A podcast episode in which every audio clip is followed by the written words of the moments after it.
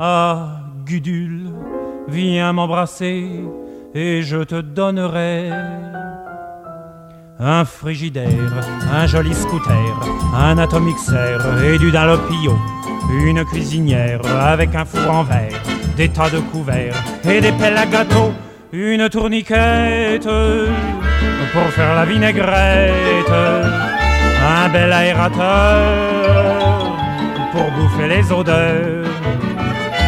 Des draps qui chauffent, un pistolet à gaufres, un avion pour deux. Et nous serons heureux. Ginette Legaré est née à Québec. Elle vit à Toronto où elle, a enseigné pendant longtemps à l'école universitaire d'art, de design et de l'Ontario au CAD.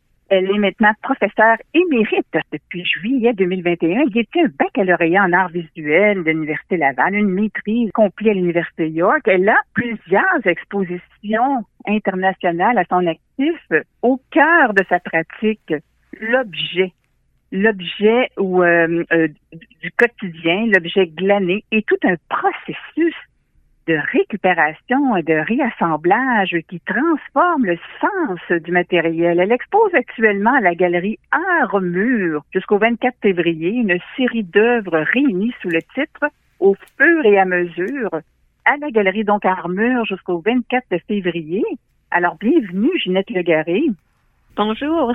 Si vous nous présentez d'abord l'évolution de votre intérêt pour les objets du quotidien. Alors, euh, Mhm. d'où vient d'abord cette fascination pour l'objet? Ça remonte à très loin. Ça remonte Oui. euh, même avant que je m'engage dans une pratique artistique. Je dirais que j'ai toujours eu euh, un intérêt et une curiosité pour, euh, pour pour les objets étranges, inconnus, euh, les objets qui qui appartenaient euh, euh, à un autre monde ou à une autre époque. Mais très jeune, quand je quand je me hasardais à faire de l'art, j'a- j'avais toujours un peu plus de d'intérêt et de succès à travailler avec euh, ce qu'on appelle les moyens du bord, donc les choses qui étaient à portée de main.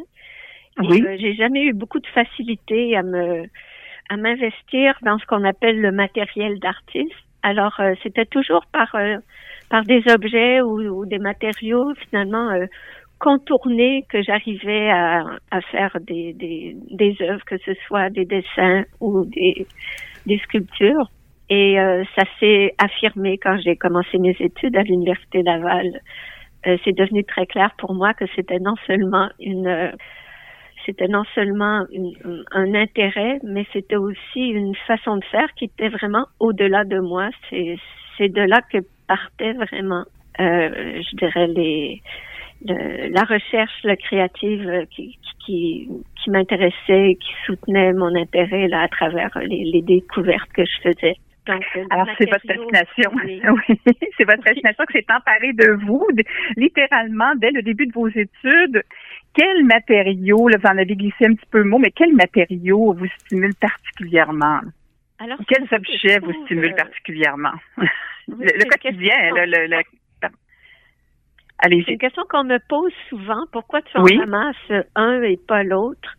Euh, c'est c'est très intuitif. Il y a quelque chose qui m'interpelle dans les objets. Des fois, c'est simplement des fragments. Oui. Euh, J'avoue qu'avec le temps, j'ai essayé de réfléchir là-dessus et sans vouloir vraiment tuer la magie de ce qui fait qu'on tend la main vers quelque chose.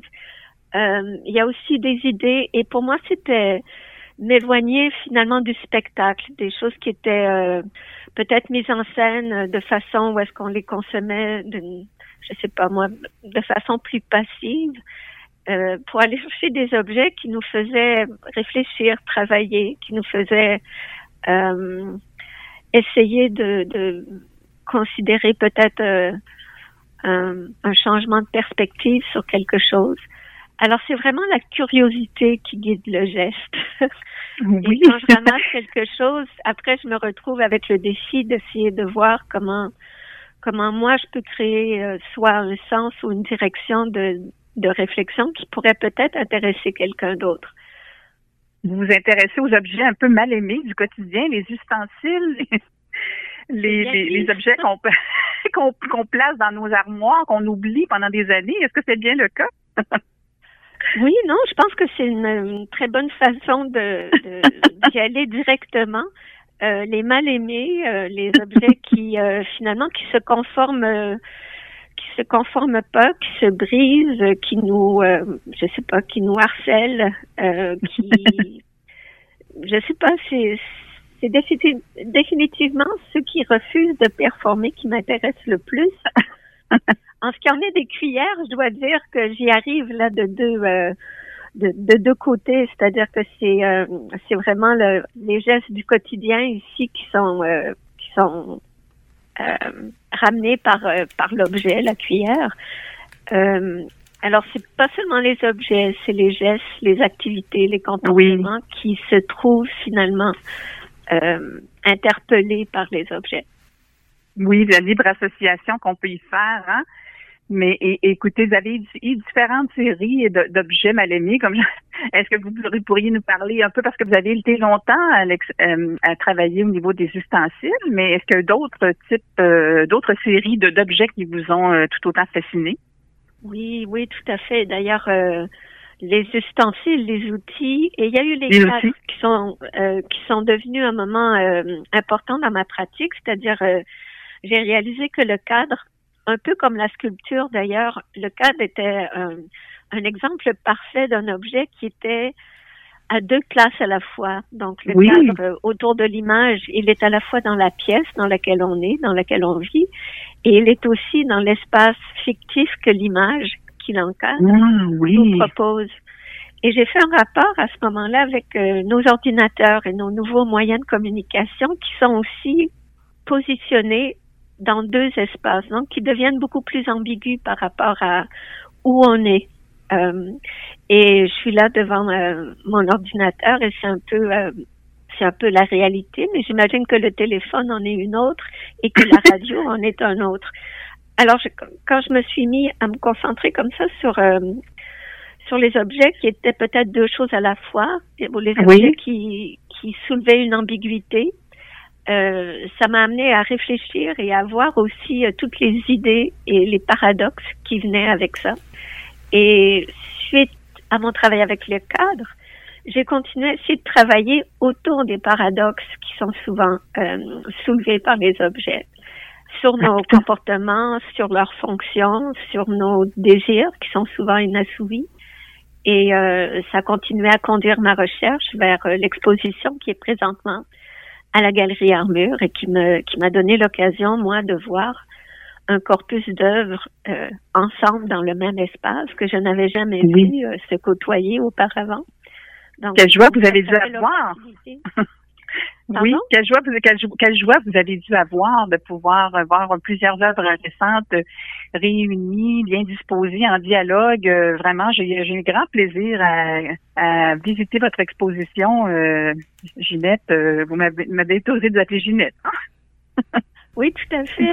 C'était un plaisir pour moi de la monter. Ça a été, ça a été aussi une, une espèce de comment je pourrais dire, une rencontre avec un, visiteur potentiel, c'est-à-dire au moment de l'installation, j'ai vraiment considéré le mouvement et le rôle que je voulais que les visiteurs jouent dans l'exposition. Alors, euh, ah. pour monter mes cartes, je voulais vraiment que, que l'expérience sensible des choses, c'est-à-dire que l'expérience physique, le mouvement dans l'espace et la réflexion que chacun peut apporter à l'interprétation des œuvres Hmm. au niveau personnel, euh, la mémoire de certains objets ou de savoir que on reconnaît certains fragments, mais aussi la, l'apport critique qu'on peut avoir ou la distanciation qu'on peut avoir à les revoir dans un contexte d'exposition qui est plus le contexte familier euh, où on les ignore souvent.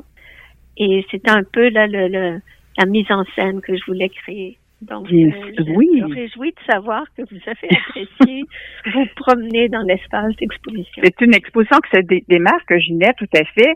Euh, si vous nous présentiez votre autre intérêt, je pense l'exploration de, j'ai, je vous redis ce que j'ai pu lire, euh, l'exploration du potentiel polysémique des choses. Alors, vous, vous, appréciez quand les choses peuvent, peuvent prendre différents sens, hein?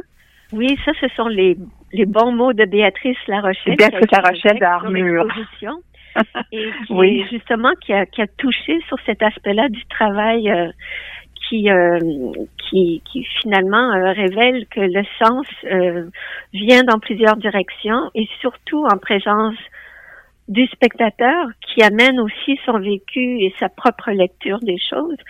Euh, je m'affaire dans mon travail à essayer de créer un moment intéressant pour les autres, c'est-à-dire quelque chose qui qui, retient mon attention, qui pourrait peut-être être intéressant pour quelqu'un d'autre, mais je crois que l'objet s'ouvre vraiment quand les autres commencent à, à y voir euh, certaines certaines choses. Moi, je donne un titre qui devient un petit peu un vecteur de lecture, qui peut peut-être aider les gens à comprendre euh, d'où moi je regarde ces objets, mais euh, je suis vraiment intéressée à ce que l'interprétation des œuvres permette d'autres avenues.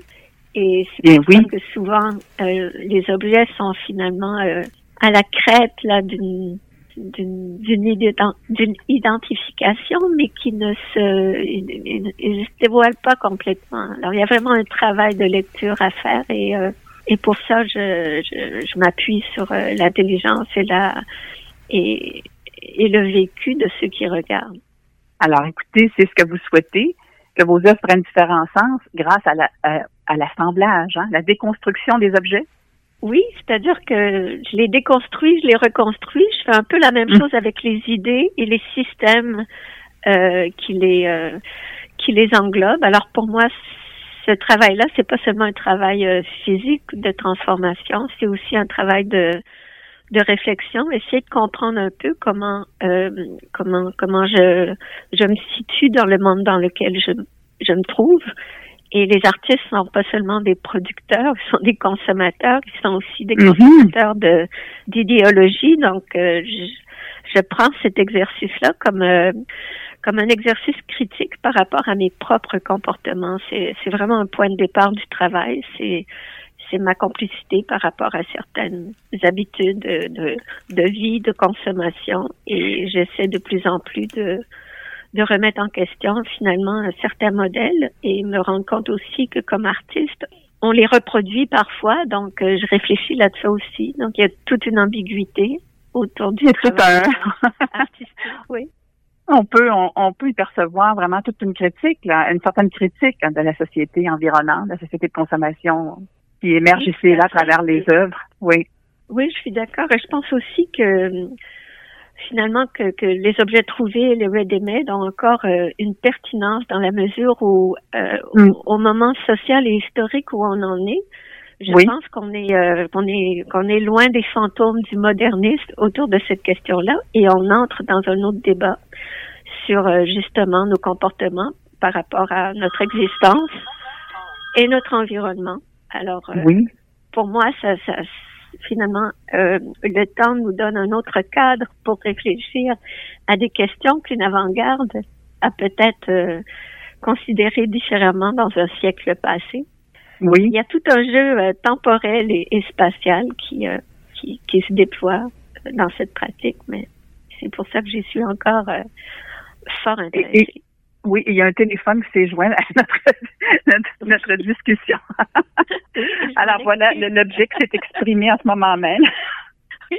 Écoutez, si vous nous commentiez votre, votre soin apporté hein, au choix des titres des, des œuvres, je pense que vous vous conseillez euh, au, euh, au, public de, de, de, bien euh, de, de lire les titres hein, qui sont choisis avec soin c'est leur choix, comme euh, les cartels et tout. Je pense que c'est vraiment le choix du visiteur d'en faire euh, usage ou non. Mais pour ceux qui sont intéressés peut-être euh, à voir euh, moi quelle direction j'aime donner peut-être après leur leur lecture du travail ou avant si s'ils pensent que c'est c'est plus stratégique comme ça. J'essaie de de donner les titres à la toute fin du travail. Alors c'est ah vraiment l'édition finale là où je peaufine les idées et là où peut-être la dimension critique euh, devient plus consciente parce que je dois avouer qu'au départ, c'est du jeu, c'est du plaisir, c'est beaucoup d'observation, mais c'est une recherche qui est finalement pas guidée par une finalité.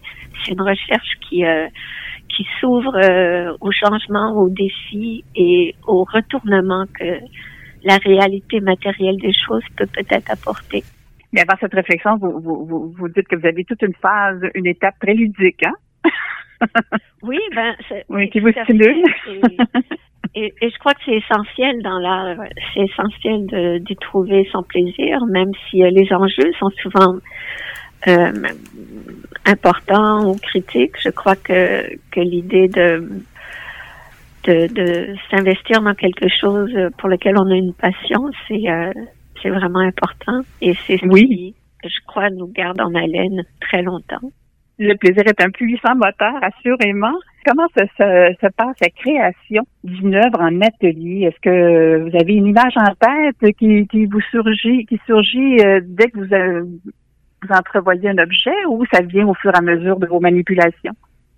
Ça, ça diffère d'une chose à l'autre, mais ça commence toujours par euh, par une balade à l'extérieur où est-ce que j'amène un objet à l'atelier. Oui. quand j'amène cet objet, euh, il y a une période d'observation et oui. j'essaie de savoir qu'est-ce qui dans l'objet euh, m'intéresse et pourquoi à ce moment-là il se retrouve dans le contexte d'autres objets qui sont déjà dans l'atelier. Et souvent au départ, c'est un travail de manipulation, mais c'est vraiment avec les mains pour euh, sous-peser, sentir, euh, connaître, mais avec les sens, euh, quelle est la chose? Et bien entendu, euh, il y a tous les savoirs qui entourent les objets, l'ingénuité de ceux qui les ont dessinés, produits. Euh, il y a un aspect comme ça, curiosité par rapport à leur propre existence. Mais euh, quand je les déconstruis, c'est aussi pour les comprendre. Mais oui. Et souvent, je les assemble à d'autres objets. Et là, il y a, y a, au fur et à mesure, il y a des conversations qui se créent. Et il y a des contextes aussi qui, qui se mobilisent et qui m'amènent moi à répondre avec euh, soit fabriquer des éléments, soit les assembler, soit réfléchir à la façon dont j'aimerais qu'on les rencontre. Alors, ce sont des, euh, je dirais, des, des, stratégies là qui se développent avec le temps. Et souvent, le mur euh, ou la suspension entre en jeu. Et euh, ça, c'est encore un mystère pour moi. Euh, c'est-à-dire que ce sont des, des, surfaces ou des matrices qui m'intéressent, euh, la lévité de quelque chose, donc euh, peut-être défier la pesanteur et parfois le mur fait la même chose, c'est-à-dire qu'il permet à l'objet de se présenter parallèle à nous plutôt qu'au sol où je les trouve souvent et, et se lire peut-être de façon plus plus près du langage ou plus près des icônes ou plus près des signes euh, oui. qu'on y qu'on y voit. Euh, mais ah merci beaucoup de nous tout ça se conclut est un peu au-delà de moi aussi. Euh, merci de nous faire part de tout votre processus. À quoi ressemble votre atelier? Est-ce qu'il y a beaucoup d'objets euh, un peu partout? Ah ben là, j'ai fait un gros ménage. C'est-à-dire qu'avec l'exposition, j'ai eu la chance d'en utiliser beaucoup et aussi faire un sens de, de certaines accumulations qui, qui demandaient là, vraiment euh, à trouver une forme pour, euh, pour, pour, se présenter euh, dans un contexte euh, aussi grand que la galerie qu'on m'a qu'on m'a oui. à Armure, qui a quand même 2000 pieds carrés. C'est quelque chose, oui. Oui, non, et je travaille quand même de façon euh, physique, c'est-à-dire j'ai pas de gros équipements et tout. Alors tout ce que je fais est soit manipulé par moi, et je suis pas très grande et donc les objets en soi ne sont pas très gros, mais par euh, par l'insistance, la répétition, le travail sur le long terme, il y a quand même des, des installations de très grand format. Euh, qui sont dans l'exposition et qui deviennent un peu là, les, les œuvres maîtresses, c'est-à-dire qui, qui créent là vraiment un rapport euh, si vous nous faisiez un petit survol, euh, si vous nous faisiez un petit sur, si vous nous faisiez un petit survol de votre exposition, euh, écoutez, il y a beaucoup, il y a ben, beaucoup à dire. Il y a beaucoup à voir. finalement, oui, ben il y a plusieurs œuvres. Il y en a, il y en a des mhm. dizaines, mais il y en a deux de très grand format, des installations qui, euh, euh, qui qui se qui se déploient justement au mur. Il y a quelques spectaculaires spectaculaire. oui, votre, votre, votre, œuvre, évidemment, votre œuvre délictuelle. D'ailleurs, on pourrait, on pourrait, pourrait vous questionner sur le choix du titre à nouveau, mais elle, elle est bien sûr euh, spectaculaire. Oui, elle est centrale à l'exposition et c'est vraiment une œuvre qui s'est euh, développée sur euh, une, une période de trois ans, c'est-à-dire euh, Oh! pendant la pandémie, pendant que les gens vraiment nettoyaient leurs espaces domestiques et de travail dans leur maison et, et beaucoup d'objets se sont retrouvés ainsi à la rue. Donc c'était euh, c'était des bonnes cueillettes pendant la pandémie parce qu'on marchait Oui! et, et les gens finalement euh, reconfiguraient leur espace de façon plus pratique. Et euh, cette, cette installation qui s'appelle en anglais Line Up, donc qui était peut-être plus confrontante en anglais, qui semble être plus euh, plus humoristique en français, délictuelle. Euh, elle est elle, est ben, elle est faite finalement de fragments de métal trouvés. La plupart sont circulaires, mais ils se combinent et ils s'enchaînent finalement euh, d'un à l'autre. Euh, donc chaque finalement objet suspendu comprend, je dirais, des, des dizaines de fragments qui se qui se reconfigurent et qui euh, et qui se multiplient. Je pense qu'il y en a maintenant 28 qui sont Eh suspendus du plafond. Alors il y a une certaine euh, présence euh, spatiale et physique, mais ils font front, c'est-à-dire qu'ils sont tous en lignée. Et oui! Ils font front aux spectateurs qui, lorsqu'ils s'approchent, est en mesure de lire vraiment là tous les détails et tous les gestes et littéralement reconstituer tout ce que j'ai fait en regardant. Donc, euh, cette œuvre-là se déploie afin de montrer du début à la fin comment elle s'est constituée. Elle ne cache rien. Et en même temps, euh, elle navigue entre la réalité et la fiction parce que certaines euh, certaines semblent devenir finalement des des acteurs ou prendre des formes qu'on reconnaît dans leur euh, dans leur reconstitution. Euh, Oui. Et, et c'est Elle est très attractive. Oui. Oui, elle est J'aime très attractive. Au sol?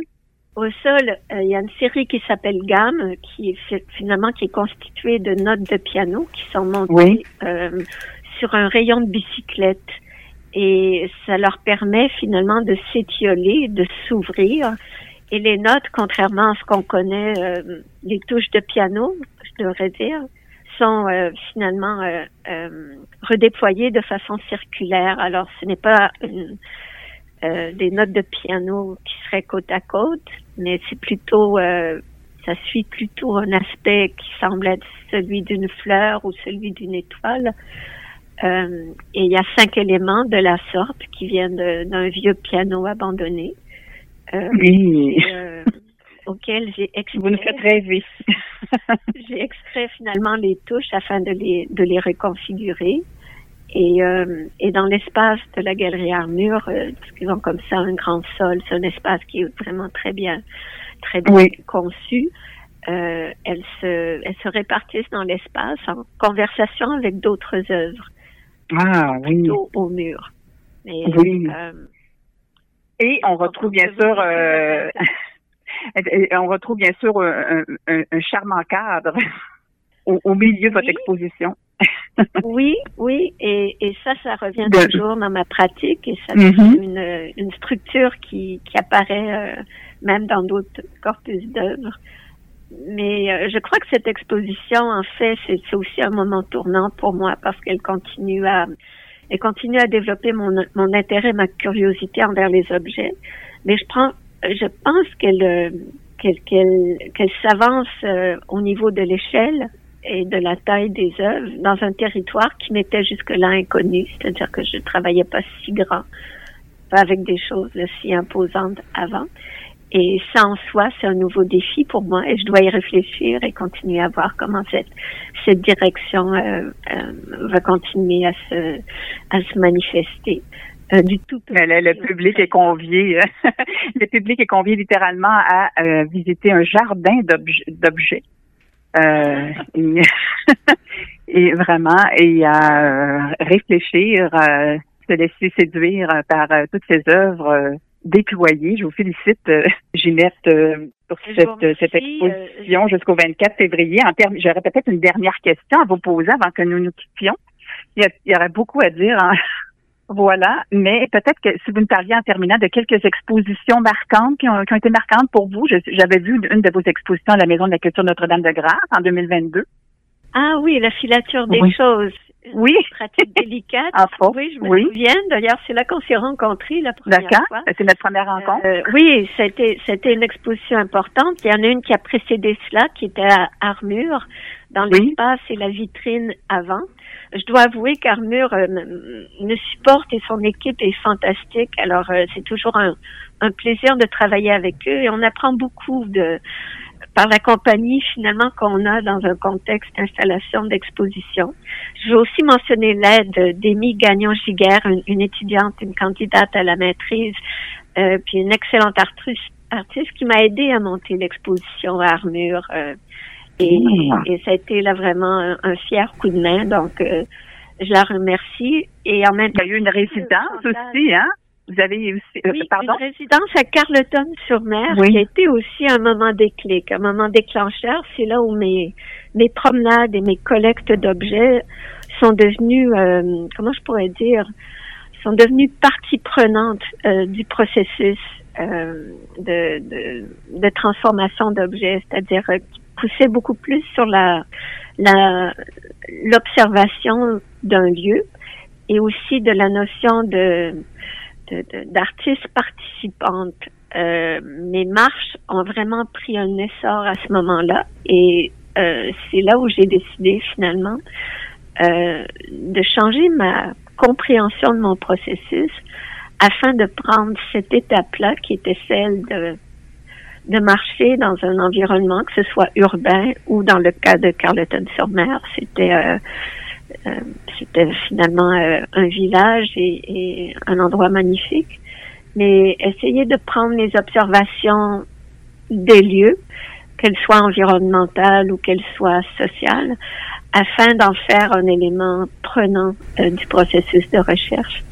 Et ça, c'était bien entendu euh, grâce à la résidence et le- les semaines que j'ai passées là-bas. Donc, euh, c'était... Alors, Ginette Légaré, j'aurais, j'aurais encore tellement d'autres questions, mais c'est tout le temps dont on dispose. Que- que- Quel agréable entretien. Merci beaucoup de nous avoir euh, con- consacré euh, ce temps.